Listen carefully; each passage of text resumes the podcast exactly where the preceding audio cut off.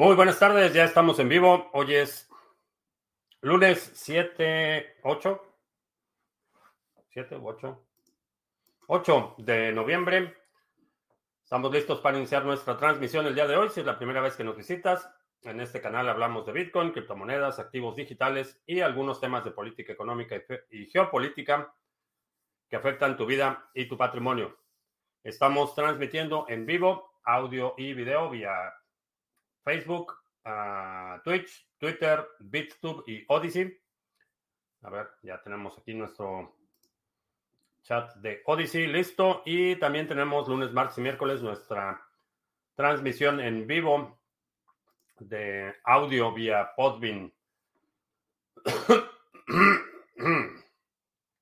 Perdón. Eh, buen inicio de semana. Ayer en la noche, noche madrugada, Bitcoin empezó a dar un, una subida bastante interesante. Estamos ya muy cerca del máximo histórico anterior. Eh, sería la tercera vez en el año que cruzamos el máximo y va a ser definitivamente interesante. También el, eh, quedan eh, aproximadamente seis días para que se active Taproot en la red de Bitcoin. Ah, Todavía no sé qué día, pero en esta semana vamos a hacer un, una, un, bloque especial para explicar con mucho detalle qué es, cómo funciona, cuáles son los beneficios de Taproot y cuáles son las ventajas de su implementación. Eh, que ya cambiamos el horario, sí, ayer cambió el horario a horario de invierno, termina el horario de verano, empiezan los, los días muy cortos. Eh, Emanuel en Mérida, Mr. Revilla, ¿qué tal? En Borcube, en Pejejistán, donde la Escuela de Homeopatía del Politécnico Nacional hace la vacuna del COVID. No era la vacuna patria la que decían que era invento mexicano, pero que realmente es la receta de alguien más. Y de veras, ¿cómo es que el Politécnico tiene escuela de homeopatía? Ya que en la caja, buenas tardes. El Javier en España, ¿qué tal? Eh, más opciones para la tercera B, barbacoa, vallas, bizcochos. Eh, sí. Manuel en Valparaíso, Chile, ¿qué tal? Andy nos está escuchando en Podbean. Y por acá tenemos a Ulises en Odyssey. Eh, también, em, bueno, no chequé el precio. Vamos a ver cómo andamos. Ada está en 3.184. Hmm, interesante. En términos de Bitcoin, porque no, no checo los precios en términos de dólar. Eh, realmente mi, mi, objetivo es la acumulación de Bitcoin y bueno, eh, parece que no para la máquina de imprimir dinero. Ya la nueva ley de infraestructura que pasaron son otra vez millones y millones de millones de dólares. Eh, no entiendo, francamente, cómo se puede sostener el precio del dólar, el valor, el poder adquisitivo del dólar, y creo que es inevitable. Eh, sé que hay muchos economistas que están diciendo que eh, hay voces que son alarmistas y que son conspiranoicos quienes están diciendo que vamos a haber una eh, posible hiperinflación, que porque la inflación está en el 4%. Eh, parece que los economistas no entienden que la hiperinflación nunca empieza como hiperinflación, es una espiral que se va acelerando. Entonces siempre empieza con poquita inflación. La hiperinflación llega cuando esa poquita inflación se sale de control y definitivamente con la cantidad de dinero que están imprimiendo eh, está fuera de control para todos los efectos prácticos.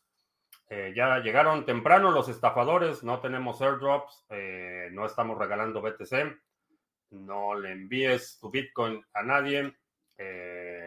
son páginas que utilizan la imagen de Criptomonedas TV para tratar de estafar incautos. Jamás pensé que BTC punto de su all time high fuese aburrido.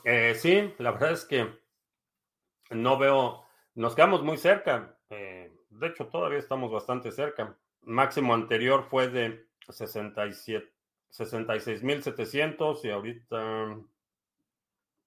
ah, vamos a ver en cuánto llegó. Llegó a 66.500. Entonces ya estamos muy cerca, muy cerca de que veamos un tercer máximo ah, en el año. Daylight Saving ha destruido vidas y rutinas.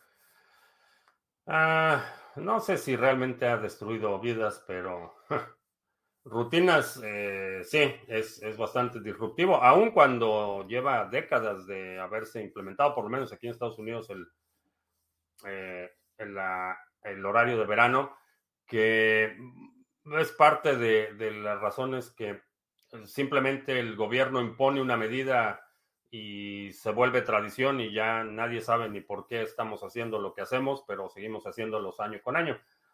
Eh, mucha gente eh, argumenta que el horario de verano es para, para ahorrar energía, cosa que es totalmente no solo absurdo, sino falso. Eh, la, si vemos todo el cabildeo que se llevó a cabo antes de que el, el Congreso de Estados Unidos instituyera la medida, uno de los principales eh, promotores del horario de verano eran las uniones y las organizaciones de tiendas al, al menudeo. Tiendas comerciales eran las que estaban empujando esta idea porque decían, y, parece razonable, eh, que si la gente cuando salía de trabajar eh, todavía había luz, en lugar de irse a su casa, se iba a ir a gastar dinero ese era básicamente el argumento, nada, todo eso de que vamos a ahorrar energía y que las luces se apagan más temprano y todo eso es totalmente posterior a, la verdadera razón por la que se implementó el horario de verano, era para vender más. Sorpresa, imprimiendo billetes y aguas con el deuda de la, techo de la deuda. El techo de la deuda es una ilusión. Eh, gobierno tras gobierno por los últimos eh, 40 años han, siguen incrementando el techo de la deuda. Entonces, si es algo que mueves, mueves cada año, pues realmente no hay un techo, es, como más como una sugerencia.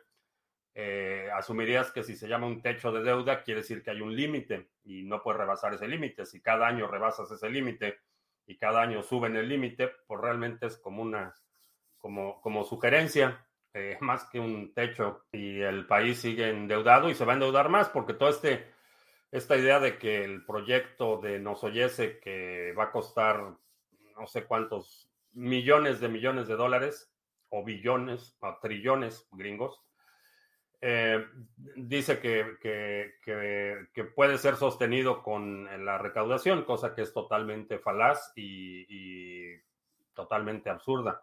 Lo que están haciendo es endeudar a generaciones futuras hasta, hasta la coronilla. Josu Maxorata, ¿qué tal? Lunático Lea, Adriciño en Colombia, ¿qué tal?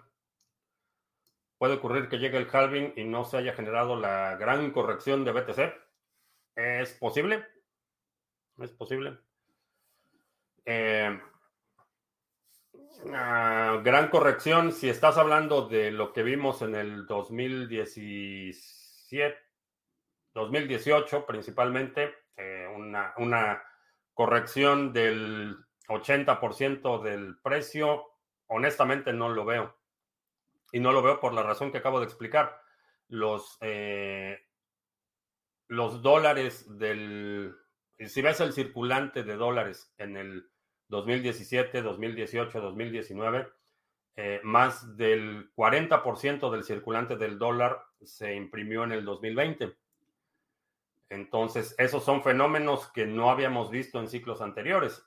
Y ahorita lo que están haciendo con lo que acabo de mencionar de la ley de infraestructura es que van a imprimir todavía más dinero. Entonces, honestamente, no sé si vayamos a ver una corrección de esa magnitud. Creo que las correcciones son sanas y y sí me gustaría que una vez que llegue el nuevo máximo, el que sea en este ciclo, haya una corrección. Creo que eso es eh, sano y eso hace sostenible los mercados en el largo plazo. Eh, nada sube de forma infinita. Creo que esas correcciones son, son positivas.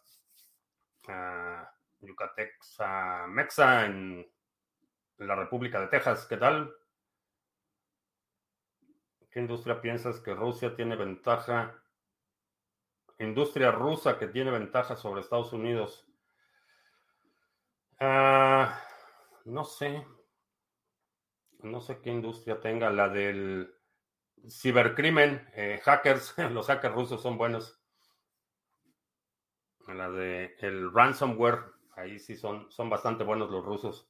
Pero en términos, por ejemplo, de ah, la industria de los hidrocarburos, aun cuando Rusia tiene reservas considerables, el tipo de hidrocarburos que extraen, eh, buena parte de la industria en Rusia está enfocada no al crudo, eh, petróleo crudo, sino más al gas natural.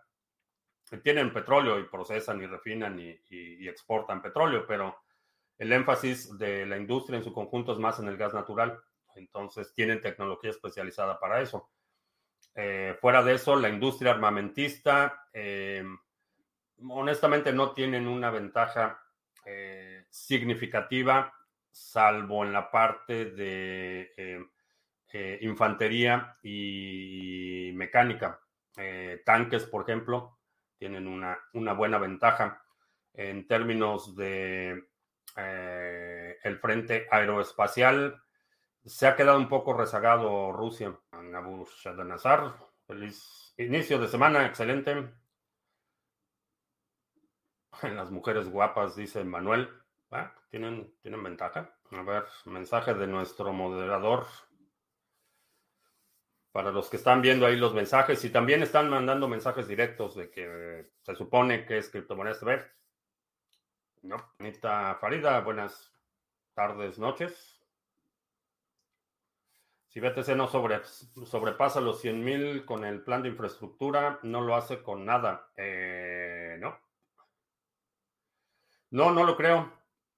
Eh, primero porque eh, estamos observando un fenómeno global del deterioro del poder adquisitivo de todas las monedas, no, no, únicamente el dólar. Hacemos mucho énfasis en la cobertura aquí en las transmisiones del dólar por dos razones. Primero, porque vivo en Estados Unidos y es mi moneda de curso legal y sigue teniendo una influencia enorme en el desempeño de otras monedas. Entonces, sigue siendo la moneda de reserva. Ah, por lo menos hoy, 8 de noviembre del 2021, eh, del 2021, eh, sigue siendo la moneda de reserva local. Eh, eh, global, perdón. A lo mejor si ves este video en un año ya la situación es otra, pero al día de hoy sigue siendo una moneda extremadamente importante y creo que es inevitable, en tanto despilfarro y deuda, cómo afectaría a las futuras generaciones. Pues primero la recaudación, eh, van a tener que subir los impuestos y vamos a ver que están, por ejemplo, parte de la medida, eh, una de las provisiones que tiene la nueva ley eh, es que van a hacer un estudio de cómo cobrarle a la gente por milla eh, manejada, es decir, que el impuesto para el uso de vehículos de combustión interna y vehículos eléctricos sea determinado no por, no por todos los impuestos que ya existen, que pagas impuesto cuando compras el vehículo y pagas impuesto cuando le pones gasolina y pagas impuesto cuando compras el seguro de responsabilidad civil y pagas impuesto cuando pagas un montón de impuestos. Ahora lo que quieren es una modalidad de impuesto que te cobre por cada milla recorrida.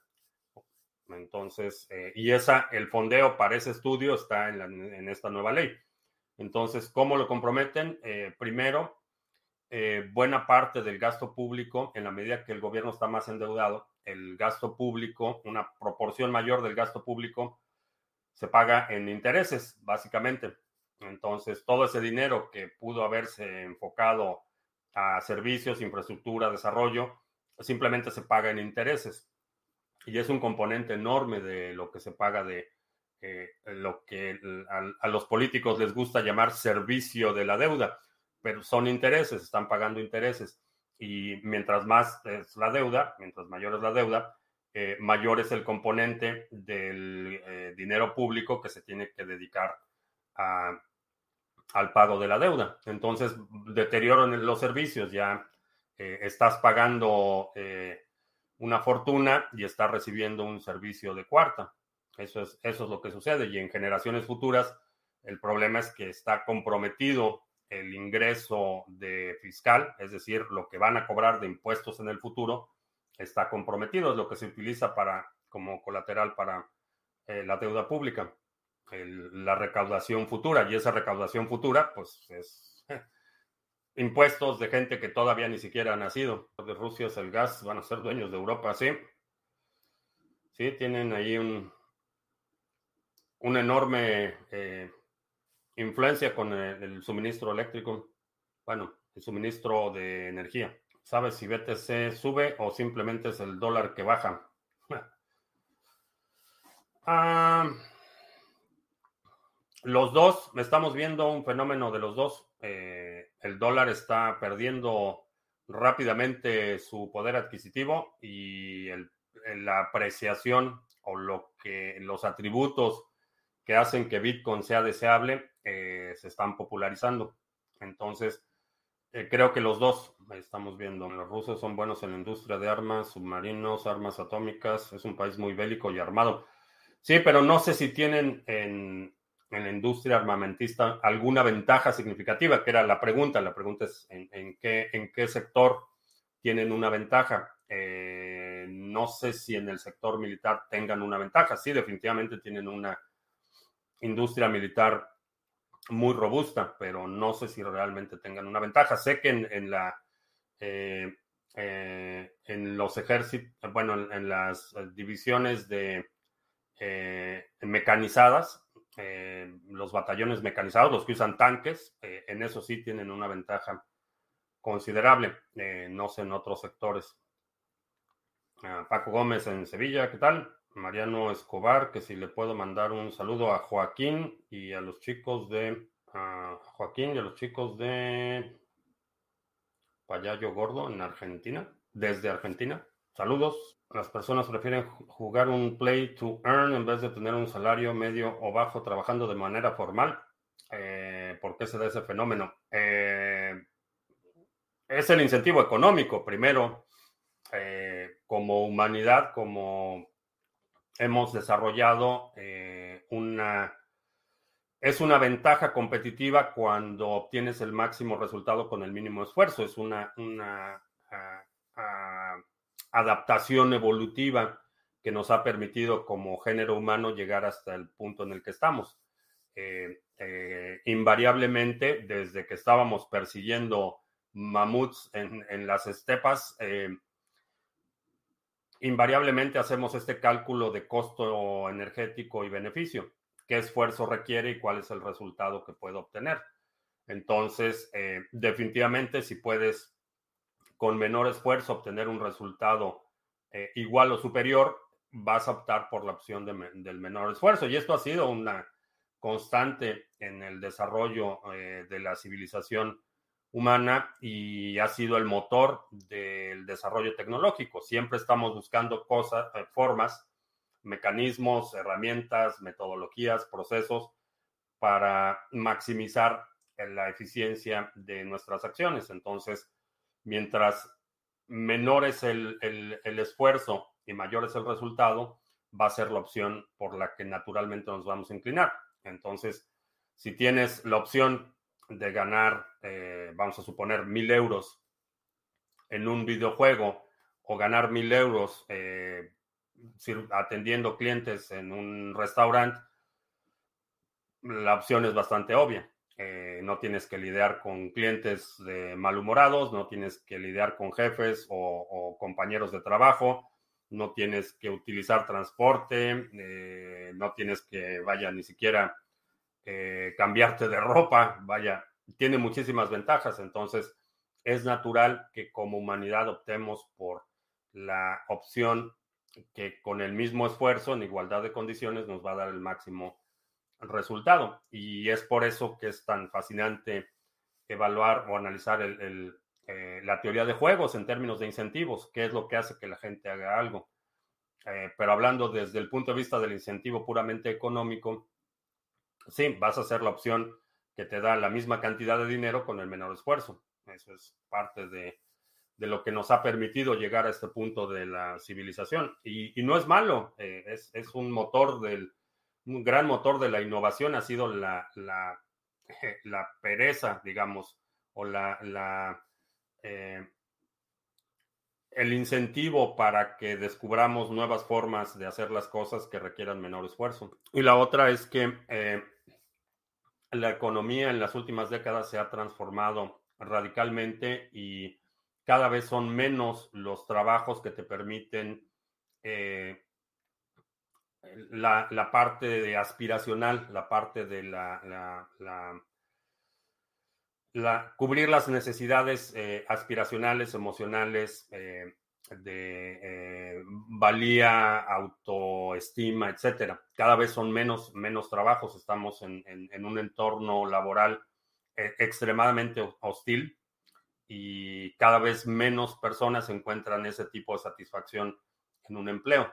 Eh, por muchos años, cuando la, el sector, por ejemplo, industrial estaba mucho mejor estructurado, eh, en general la gente era, podía encontrar satisfacción en lo que hacía. Más allá del dinero, eh, encontraban un sentido de propósito, un sentido de meta común, un sentido de autorrealización en su trabajo.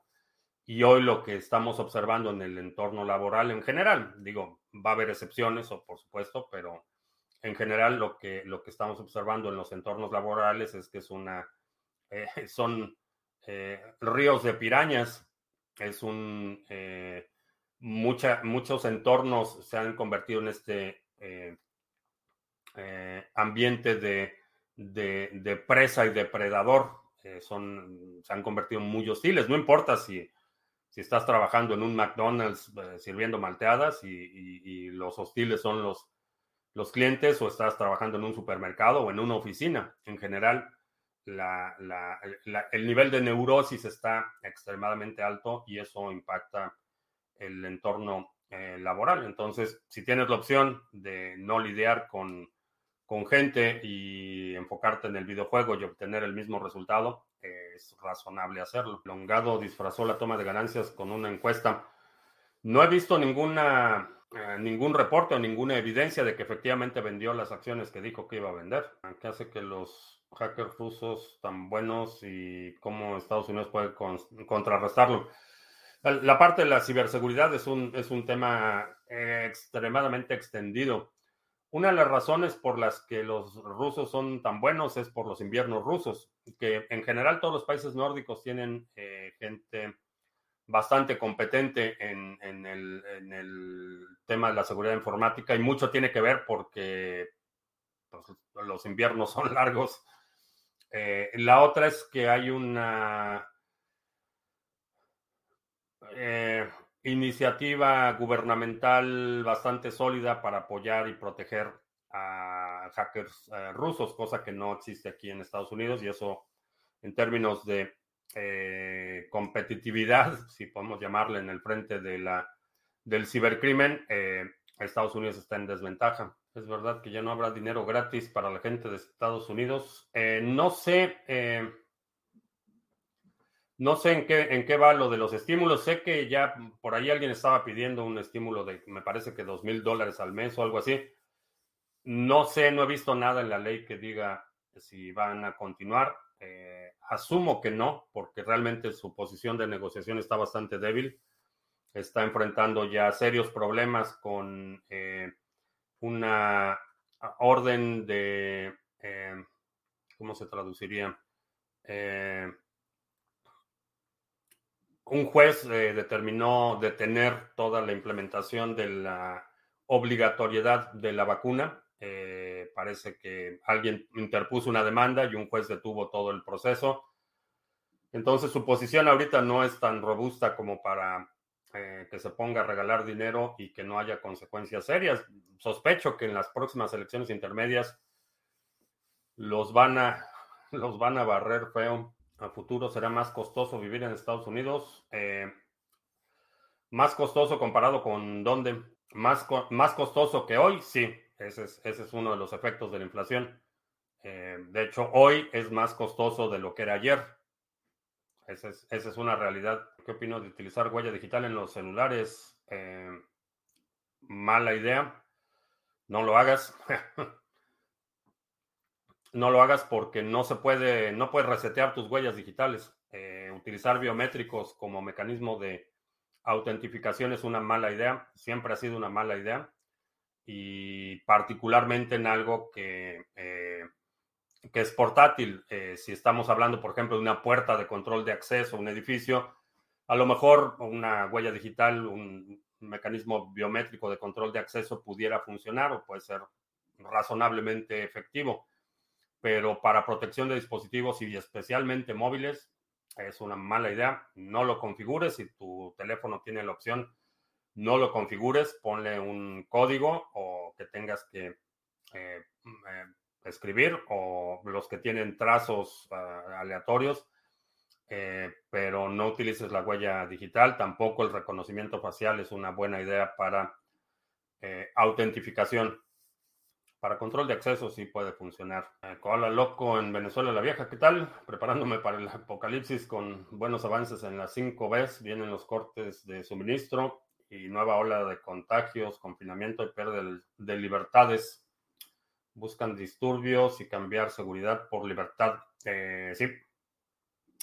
Sí, creo que sí. Eh, no es mala idea estarse preparado, independientemente de lo que creas que es la amenaza.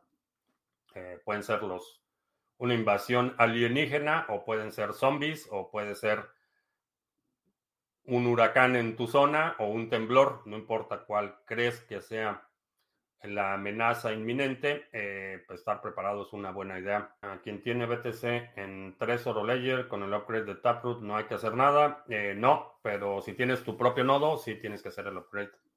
Si estás utilizando eh, 3 Oro Ledger Live, no, no tienes que hacer nada. Va, va a haber una actualización del Ledger Live, seguramente, pero no, realmente no tienes que hacer nada. teacher Leonino en Chile, ¿qué tal? Don Mart, que me sigue desde el 2017 cuando viví en Caracas. Excelente, qué bueno que estás por acá. Estás en Málaga. Muy bien. ¿Qué es eso del proyecto Safe Cities, donde pueden contratar mercenarios para esforzar la ley? Melbourne es una de las ciudades en el proyecto y no se ve muy bien. Eh, no sé de quién sea el proyecto, pero eso de contratar mercenarios eh, para proteger eh, determinadas zonas o ciudadelas es una práctica milenaria. No, es, no es nada nuevo, vaya.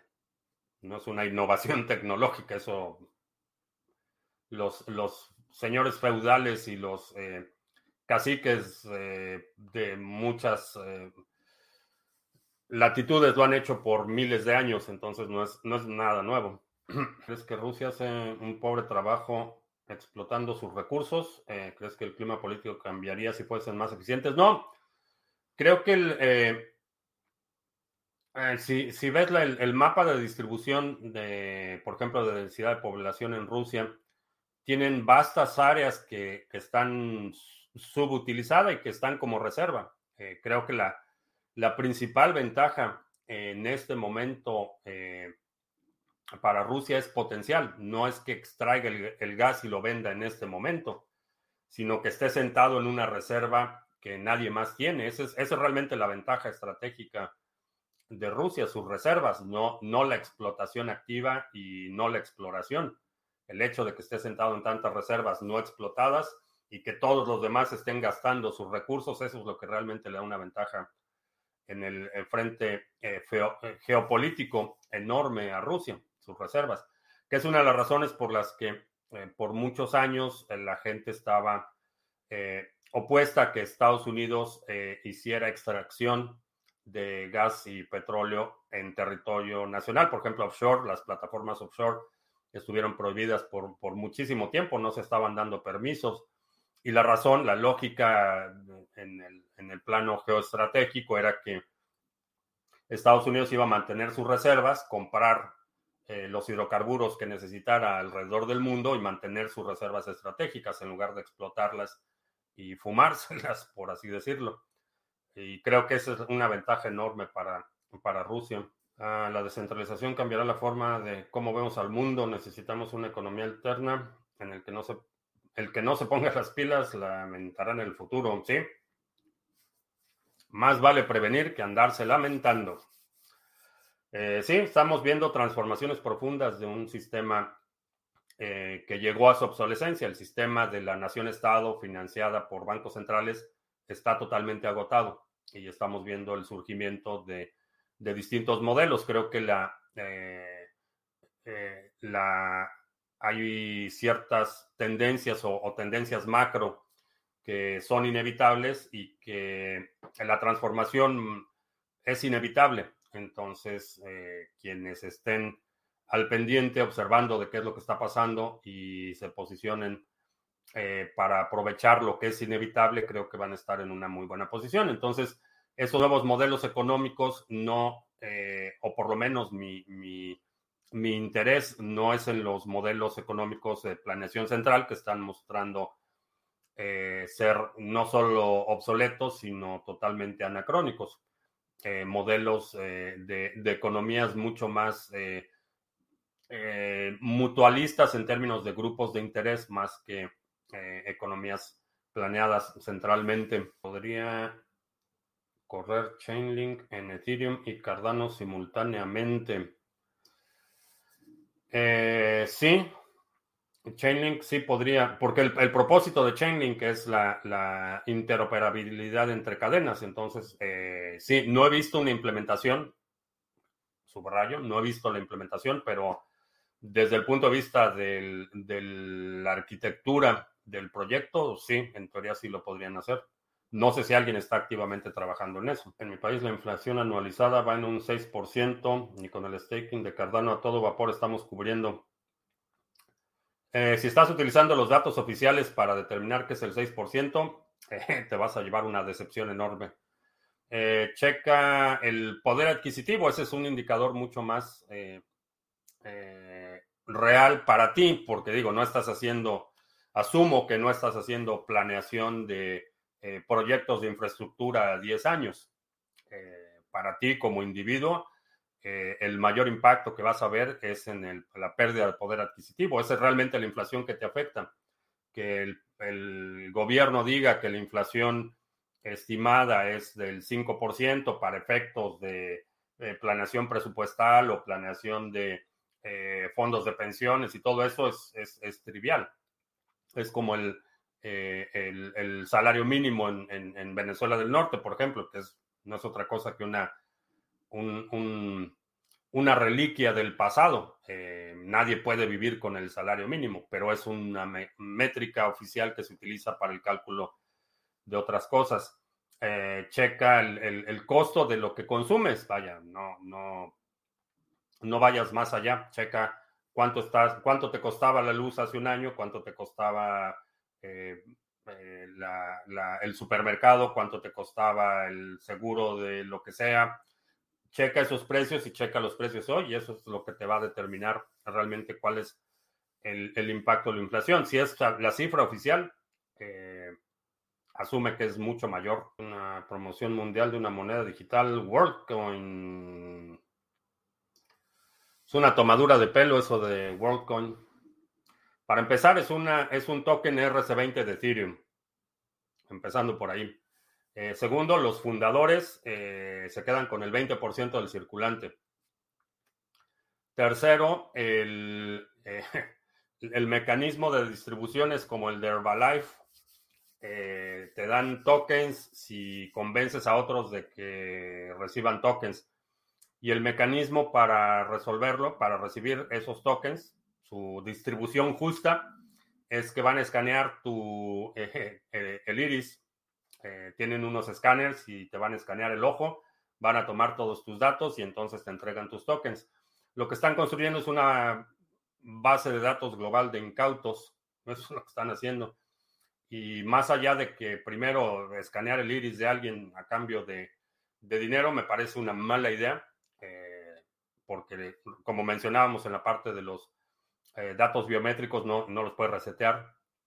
Entonces, el hecho de que le des toda tu información alguien, incluido el escaneo de tu iris para que te dé su moneda RC20 de Ethereum, me parece totalmente absurdo. Y mucho más allá, el problema es que están mapeando todas las, eh, las conexiones. Entonces, vamos a suponer que yo soy uno de los incautos que quiero mi WorldCoin, voy al lugar donde me digan para que me escaneen el iris, les doy todos mis datos, me dan un código y entonces empiezo a invitar a otros incautos y no solo tienen todos mis datos biométricos y, toda mi información, sino pueden mapear toda mi red de relaciones. Entonces es totalmente absurdo, no tiene ni pies ni cabeza. Para rematar con broche de oro, eh, si ves los términos y condiciones en la, en la, página de WorldCoin, eh, dice que pueden vender tus datos. Entonces, pues no sé, honestamente no tiene ni pies ni cabeza y es una de las peores estupideces que he visto en mucho tiempo. Ah, vivo en España, pero tengo parte del dinero en dólares. ¿Crees que es una mala idea? Eh, no es una mala idea, puedes tener en dólares todo el dinero que estés dispuesto a perder. Sergio, soy casado con una rusa y te puedo decir que tienen una educación premium, las mejores universidades, la forma de pensar el patrimonio que tienen es muy fuerte, es una cultura que ha sufrido muchas invasiones desde los mongoles. Interesante, porque si supuestamente en China hay mucha represión, los mineros chinos tuvieron que esperar la prohibición para salirse de ahí, tienen los recursos para irse, ¿por qué no lo hicieron antes? Ah, no lo sé, tendrías que preguntarle eso a los mineros, ¿por qué no se fueron antes? Eh, supongo que una de las razones es que eh, desde el punto de vista del status quo, el incentivo económico era lo suficientemente grande como para que se quedaran. Ahora, eh, eso de los mineros chinos es un grupo bastante extraño porque sí, definitivamente hay muchos que son chinos, pero hay mucha gente que fue de otros países a China para trabajar en el negocio de la minería. Entonces, de la misma forma que hay muchísima gente en la provincia de Xuanshan eh, trabajando, que son ciudadanos de, otros países trabajando en, esta provincia en todo lo que tiene que ver con la electrónica. Hay muchísimos eh, extranjeros. Eh, ¿Por qué no lo hicieron antes? No lo sé. Supongo que no había el incentivo suficiente. y en general, no, no había el incentivo. Esa sería la, la respuesta. Ah, no tengo idea, Jack en la caja. La idea de hipotecarse una casa, ahora próxima una hiperinflación. Jugada maestra o mala idea. Eh, depende de los términos de la hipoteca. Si puedes conseguir una hipoteca con tasa fija a las tasas de hoy y, estás en un lugar donde las tasas son medianamente razonables, si puedes obtener la hipoteca con tasa fija por la duración de la hipoteca, puede que no sea una mala idea. Eh, porque aun cuando los precios, y depende en qué lugar esté y, muchísimos factores, pero eh, aun cuando vamos a ver una corrección severa en la mayoría de los mercados eh, inmobiliarios, las tasas de interés también se van a disparar. Sobre el juicio de Fantoche Nakamoto, es una Va a ser un fiasco el juicio. Eh, quienes han seguido el incidente, eh, el juicio no es para determinar si es eh, el creador de Bitcoin o no. Eso es algo que sus, sus aliados han estado promoviendo esta idea, que el juez va a determinar que él, realmente es el creador de Bitcoin. Esa no es ni siquiera el propósito del juicio. Entonces, Vamos a ver cómo, cómo se desenvuelve, pero es un juicio que ha estado plagado de eh, eh, eh, documentación falsa, de falsificaciones, testimonios bajo juramento. De hecho, ya el juez ha sancionado un par de veces a, a Fantoche Nakamoto por tratar de proporcionar evidencia falsificada ha sido un marranero, pero el, punto del juicio no es determinar si él creó Bitcoin o no. Es, otra historia. Ah, la clave de descuento para NordVPN. Eh, te va. Ahí está. Está apareciendo en la pantalla en este momento. Y está también en la descripción del video. Cambió el horario. Sí, ya estamos. Terminó el horario de verano ayer. Es que Estados Unidos ha hecho mal o no en salvaguardar sus reservas. No lo sé. Eh,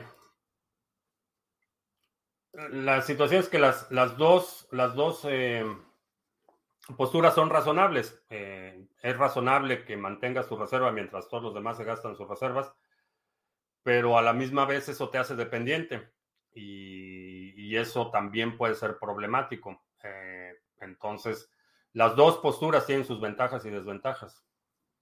No hay una, una respuesta correcta y una incorrecta.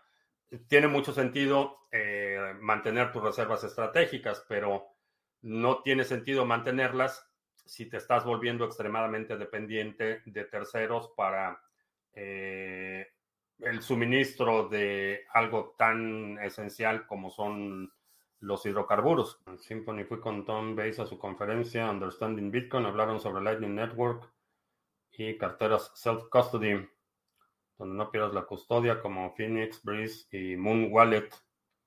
¿Cuál recomiendas y cuál usas tú? Eh, Moon Wallet, esa es buena. Eh, chécala, además es de, la desarrollaron unos argentinos.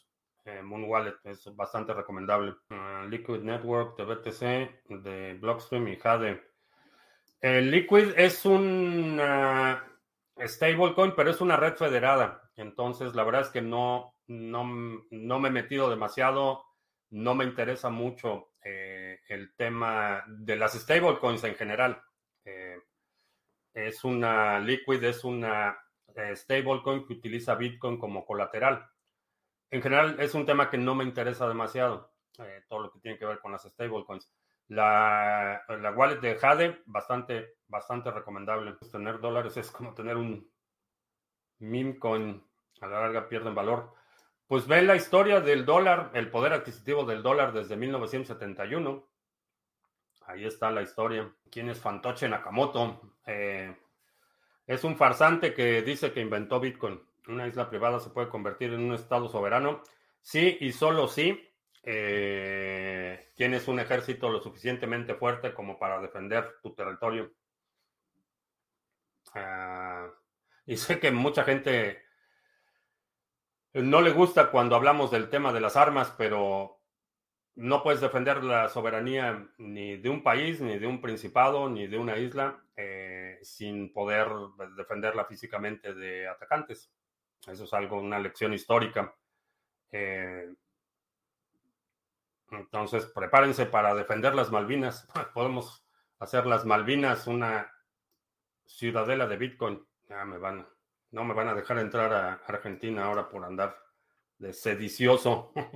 Pero sí, las Malvinas sería una buena, y sobre todo ahorita que el Reino Unido está tan emproblemado. Malvinazo, ¿cómo no? En la info, que proveen los nodos de Cardano, ¿qué porcentaje de margen? ¿A qué hace referencia? La info. La info que proveen los nodos de Cardano. No sé a qué te refieres, Jack, sobre los nodos de Cardano. ¿Te refieres a los pools? El margen es la proporción entre lo que tienes en stake como operador del pool y lo que tienes delegado. Esa es la proporción, eso es a, lo que se refiere con margen. En los pools, no sé en los nodos eh, o si te estás refiriendo a otra cosa, pero el margen en los operadores de pools a eso se refiere. lo que tienes tú puesto como operador de stake y lo que tienes delegado. Ah, tienes inversiones en Mana, ¿no? Y por si hay varios vacíos en el derecho internacional, las plataformas petroleras en aguas internacionales pueden ser declaradas como Estado. El problema es que si no es la segunda vez, imposible. Es correcto. Eh, para bien o para mal, eh, el poder defender la soberanía incluye o requiere la posibilidad de eh, utilizar medios violentos para defenderte. Ah, siempre comprarás el arma comunista con el dinero comunista. Pues ya hice la reservación. ya la tengo apartada. Este, vamos a ver cuándo la podemos liquidar. ¿En cuánto está? 647 ya, está cerca. Está cerca, pero ves más posibilidades que Rusia y no China sea la siguiente potencia mundial. No creo que estemos entrando en un ciclo de una potencia hegemónica. Eh, de la misma forma que hemos visto esta tendencia en, todos los sectores, en, en todos los segmentos o en todos los estratos de las organizaciones, instituciones y sociedades, lo que estamos viendo es una fragmentación del poder. No creo que veamos un poder hegemónico como lo que vimos con Estados Unidos desde la caída de la Unión Soviética. Eh, creo que lo que vamos a ver es, más eh, potencias regionales. Eh, la potencia hegemónica de Estados Unidos se va a retraer más a la parte de su esfera de influencia geográfica natural, para bien o para mal. Eh, Rusia va a tener también su esfera de influencia y China va a tener su esfera de influencia. Por ahí falta quién va a, dominar eh, la parte del norte de África. Eso no todavía no me queda muy claro, pero, pero lo que vamos a ver es principalmente el surgimiento de eh, potencias regionales. No vamos a ver una superpotencia hegemónica como lo que vimos en los últimos 30 años con, eh, con Estados Unidos. Hay un ejemplo histórico sobre las microrepúblicas en aguas internacionales, la República de las Rosas. Eh, hmm, interesante. Uh, Protocol maneja dos cadenas al mismo tiempo, chain A y B. Eh, Band Protocol Vamos a ver. El Band Protocol lo que hace es la interconectividad entre cadenas. Eh, te permite utilizar eh, un protocolo principalmente para el tema de los oráculos. Entonces tienes dos instancias y esas dos instancias están corriendo los oráculos. Vamos a hacer anuncios. No olviden, ya que estamos aquí en Band. De una vez mencionamos el pool de Band. Band Ahí está.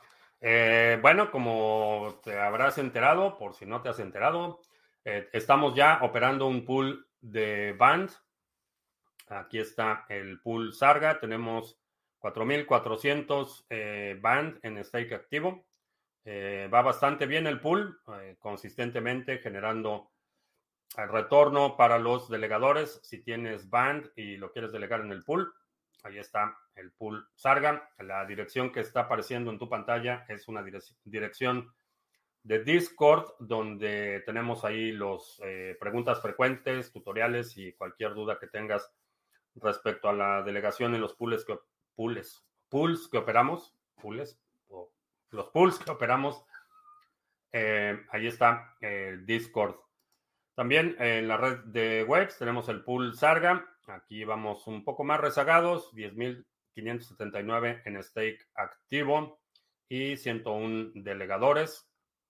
Estamos dando un, empujón al, pool en Waves. el pool Harmony va también bastante bien. Superamos ya los 4 millones de One delegados y el retorno se está estabilizando mm, ligeramente por encima del 9%, 9.38% para los eh, delegadores. Si tienes Harmony One y lo quieres delegar en el pool Sarga, ahí está el pool oficial.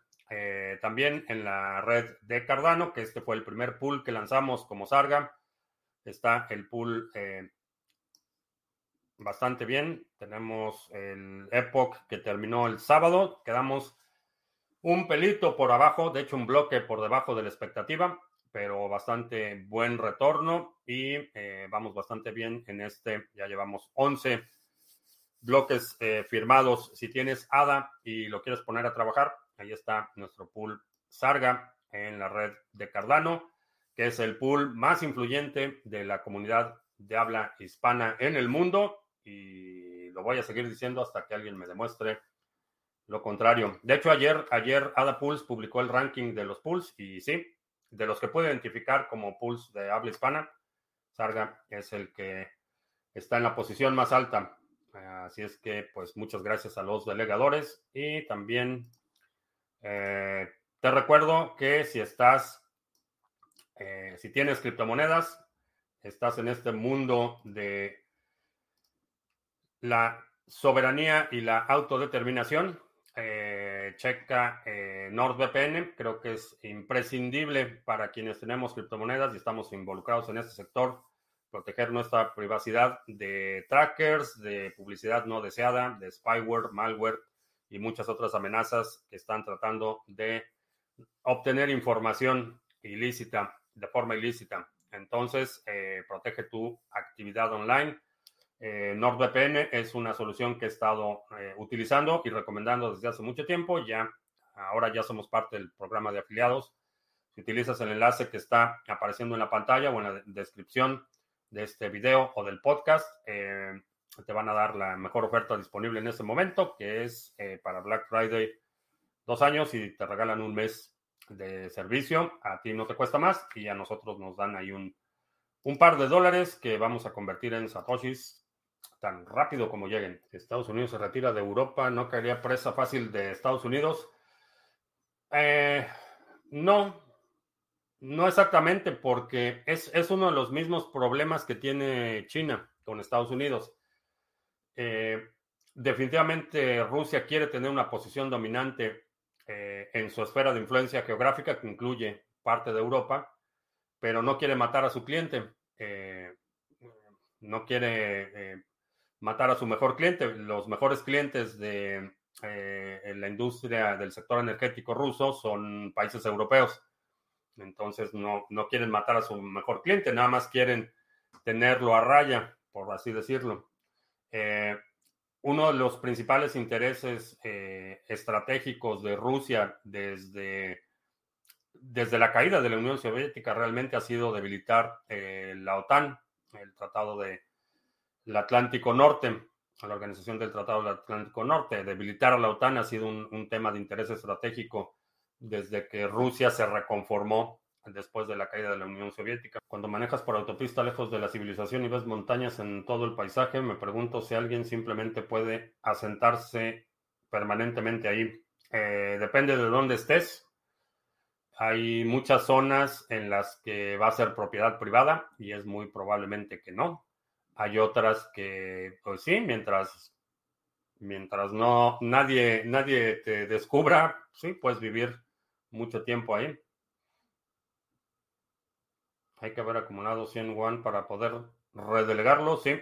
Sergio dice que vale la pena seguir a Charles Hoskinson en YouTube, que Cardano será el Ethereum Killer. Llegas un poco tarde, Sergio, pero hemos estado hablando de Cardano desde el 2017. Y sí es uno de los proyectos en los que estoy involucrado, no solo financieramente, sino operamos infraestructura el pool de Cardano, es un, pool de staking en la red de Cardano y es un proyecto que hemos estado siguiendo ya por, por mucho tiempo.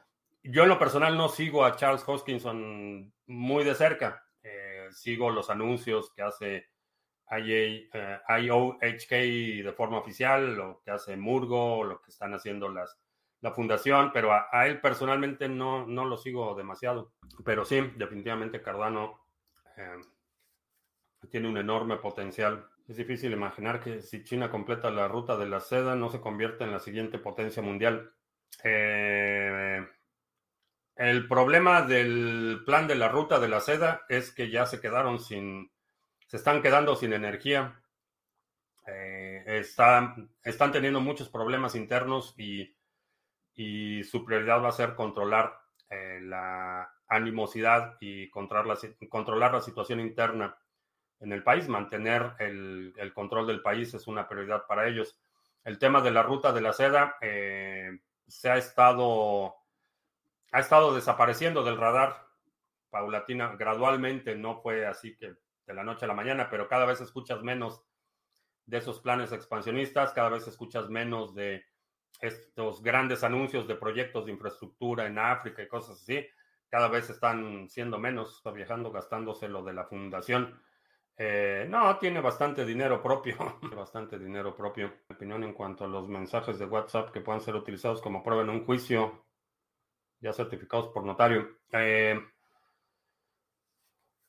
no lo sé. Eh, primero, no sé en dónde, porque eso, eso varía.